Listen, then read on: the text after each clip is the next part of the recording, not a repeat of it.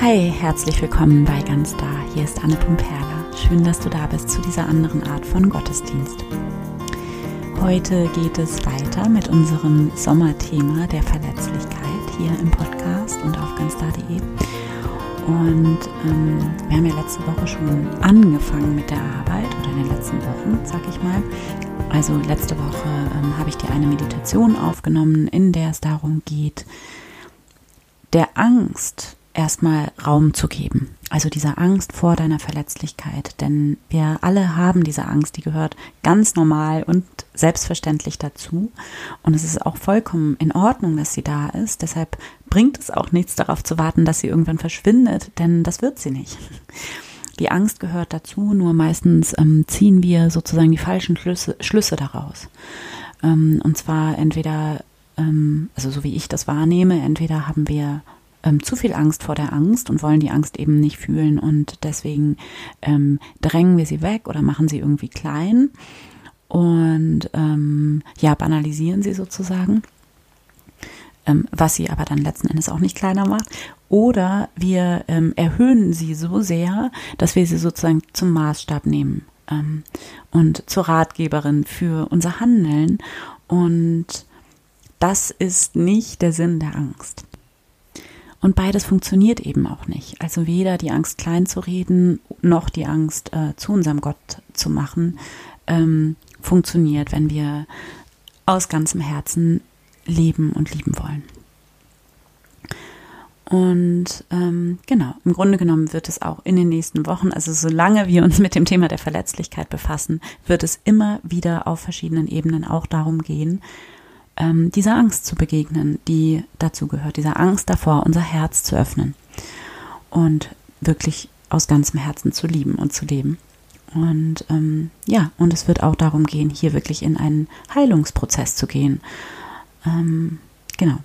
Und ich habe ähm, zehn oder elf ich bin mir gerade nicht ganz sicher, mindestens zehn, vielleicht sogar elf verschiedene Meditationen geplant für die nächsten Wochen. Also eine hatten wir ja letzte Woche schon. Ähm, und bei all diesen Meditationen wird es darum gehen, dich ganz praktisch und konkret dabei zu unterstützen, dich mit deiner Verletzlichkeit zu befassen und immer mehr und mehr in dein Herz zu kommen und auf unterschiedlichen Ebenen hier hinter diese Mauern zu schauen oder hinter diese Masken, die wir alle auf die eine oder andere Weise tragen, um uns zu schützen. Und ich glaube, ähm, und nach allem auch, was ich bei Brené Brown lese, ist das ein lebenslanger Prozess und etwas, womit man auch nicht irgendwann fertig ist. Und ähm, heute in dieser Folge möchte ich gerne, also habe ich keine Meditation für dich mitgebracht, sondern damit machen wir dann nächste Woche wieder weiter. Ähm, heute möchte ich gerne einmal auf die verschiedenen Schutzmechanismen eingehen. Also diese Mauern oder Masken oder welches Bild auch immer ähm, dir dafür passend ähm, äh, sich für dich passend anfühlt, ähm, diese Mauern oder Masken, die wir alle im Laufe unseres Lebens entwickelt haben, um uns vor unserer eigenen Verletzlichkeit zu schützen. Ähm, und ja, ich finde es, wie gesagt, ähm, extrem wichtig und hilfreich. Ähm, das schreibt Brené Brown in ihrem Buch ähm, Verletzlichkeit macht stark. Und ähm, ich habe das letzte oder vorletzte Woche auch schon zitiert. Ähm, also Brené Brown hat viele, viele tausende Menschen befragt dazu ähm, und hat festgestellt, ähm, ich lese dir das jetzt einfach nochmal vor, was sie schreibt. Moment. Sie schreibt, es gibt nicht die glücklichen Menschen, die Verletzlichkeit uneingeschränkt, bedenkenlos oder angstfrei zulassen könnten. Gibt es nicht. Es gibt diese Menschen nicht. Äh, die Angst vor der Verletzlichkeit gehört dazu. Und das heißt, es ist okay und es darf uns schwerfallen und es darf uns auch verdammt schwerfallen, diese Masken abzunehmen und uns zu zeigen. Und es ist nicht nur okay, sondern es ist normal und menschlich, es gehört dazu. Ähm, genau. Und letzte Woche ging es, wie gesagt, darum, der Angst erstmal einfach liebevoll auch Raum zu geben. Und du kannst dir die Meditation sehr gerne auch immer wieder ähm, anhören und diese und sie für dich nutzen, bevor wir dann ähm, nächste Woche weitermachen mit der nächsten Meditation. Und ähm, jetzt, heute möchte ich dich gerne einladen, einmal diese, die, die Art von Mauer oder Maske anzuschauen, zu reflektieren für dich. Also wie auch immer dein Bild dafür ist, den Schutzmechanismus, den du für dich nutzt. Und es gibt ja, wie gesagt, eine Million verschiedene Möglichkeiten, sich zu schützen, sei es durch Perfektionismus oder durch sich zunebeln und die eigenen Gefühle ähm, abschneiden und betäuben, sei es durch Alkohol oder Ernährung oder auch übermäßiges Arbeiten oder busy sein und so weiter und so fort. Oder durch Wut genervt sein, andere abwerten und dadurch ähm, sich ständig zum Opfer zu machen und dadurch dann in so eine ja, Bedürftigkeitsrolle zu gehen. Also es gibt ja unendlich viele Möglichkeiten von Masken, die alle irgendwie dabei helfen, sich nicht ganz so zu zeigen, ähm, wie man ist nach außen hin und vor allem aber auch nicht all das fühlen zu müssen, was eigentlich da ist im Innen. Also nach außen sich nicht ganz ähm, authentisch zu zeigen und nach innen, ähm, was wahrscheinlich sozusagen der, die, die Motivation ist, ähm, nach innen nicht das fühlen zu müssen. Diese anstrengenden, unangenehmen Gefühle. Ähm, genau. Und Brainy Brown identifiziert in ihrer Arbeit drei äh, Hauptschutzmechanismen oder drei Schutzschilde gegen die Verletzlichkeit, ähm, wird das hier übersetzt, die offenbar allgemein verbreitet sind, die wir alle irgendwie in der einen oder anderen Weise an den Tag legen. Und sie hat auch erforscht, was sozusagen die jeweilige Medizin ist, ähm, also die, äh, die, die Möglichkeit, ähm, diese entsprechenden, diesen entsprechenden Schutzmechanismus quasi zu heilen oder dem entgegenzuwirken. Und ähm, zwar sind das die drei Hauptstrategien, um Verletzlichkeit zu vermeiden, laut Brené Brown. Ich nenne dir die jetzt einfach einmal und du kannst ja dann einfach bei dir schauen, ähm, inwiefern du dich darin wiederfindest. Der erste Schutz ist, seiner Freude nicht zu trauen, seinem Glück nicht zu trauen und ähm, direkt von vornherein in eine Mangelperspektive zu gehen, ähm, auch in, und auch in die Angst und das Misstrauen zu gehen, um sich davor zu schützen, das Glück, den Segen wieder zu verlieren. Also in dem Moment, gerade in dem Moment, in dem Glück da ist, dann sofort wieder in, in die Angst zu gehen, das, äh, das Glück zu verlieren. Und ja, kannst ja mal in dich reinhören, vielleicht kennst du das auch von dir selbst. Ich finde es so so berührend, ähm, was Brené Brown hier auch schreibt dazu, dass ähm, sie eben ja Menschen befragt hat und es ging ähm, darum, den Satz zu vervollständigen: Ich bin am verletzlichsten, wenn ich. Am verletzlichsten bin ich, wenn ich. Und ähm, ich lese dir die auch einmal vor, weil ich das, weil mich das so berührt hat. Ähm, genau, ich bin am verletzlichsten, wenn ich am Bett meiner schlafenden Kinder stehe zugebe, wie sehr ich meinen Mann, meine Frau liebe, weiß, wie gut ich es habe, meine Arbeit liebe, Zeit mit meinen Eltern verbringe, meine Kindern, äh, meine Eltern mit meinen Kindern beobachte, an meine Beziehung mit meinem Freund denke, mich verlobe, weiß, dass sich eine schwere Krankheit zurückgebildet hat, ein Kind bekomme, befördert werde, glücklich bin, mich verliebe. Und vielleicht erkennst du dich darin auch wieder in dem einen oder anderen Satz. Ja, tiefes Glück zu fühlen und wahrzunehmen macht verletzlich, weil ähm, das Glück eben verletzlich ist, weil wir es nicht kontrollieren können, weil wir es nicht kaufen können oder leisten können, sondern es ist uns geschenkt. Und wir stehen mit leeren Händen vor dem Glück. Und ähm, wir können es uns nur schenken lassen. Das ist jetzt meine Deutung davon und interessanterweise ist ganz entsprechend das Heilmittel, also anstatt sozusagen in der Gegenwart dem Glück nicht zu trauen, weil es uns möglicherweise eines Tages wieder verlassen wird, was unweigerlich passieren wird, ähm, aber anstatt unser Herz hier in der Gegenwart vor diesem Glück, das uns jetzt hier geschenkt ist, zu verschließen, um uns vor dem Schmerz davor zu schützen, dass das Glück dann eines Tages nicht mehr da sein wird, ist das Heilmittel für diese Art von Schutzmauer ganz offensichtlich eigentlich Dankbarkeit. Dankbarkeit. Denn die Haltung der Dankbarkeit öffnet das Herz, lässt die Freude rein, lässt die Freude zu und erkennt dabei auch an, dass alles geschenkt ist und dass wir es nicht kontrollieren können. Genau.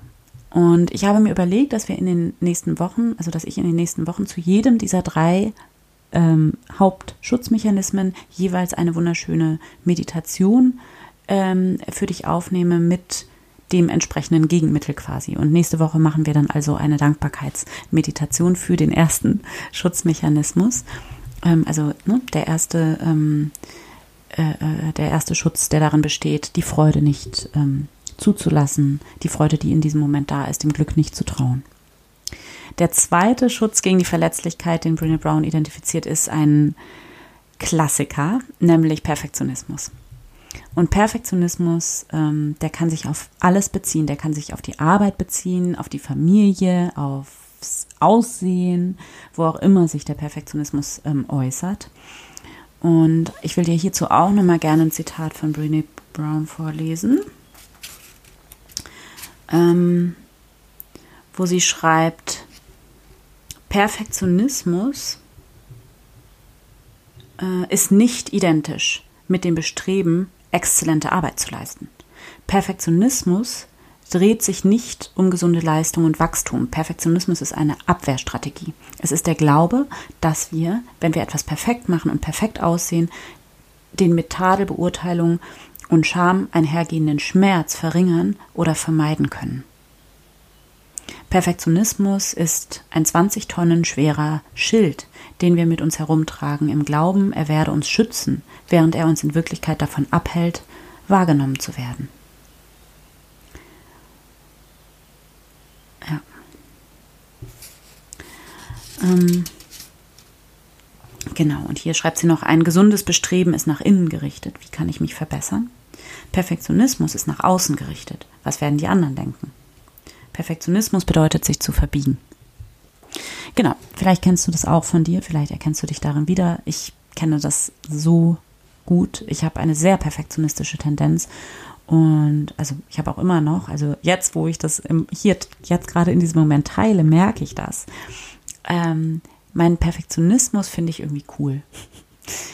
Ähm, das ist so eine, so eine, vermeintlich ist das eine Schwäche, die eigentlich eine Stärke ist, weil der ja vermeintlich besagt, dass ich hohe Ansprüche an meine Arbeit habe, dass ich alles, was ich mache, sehr, sehr gut mache.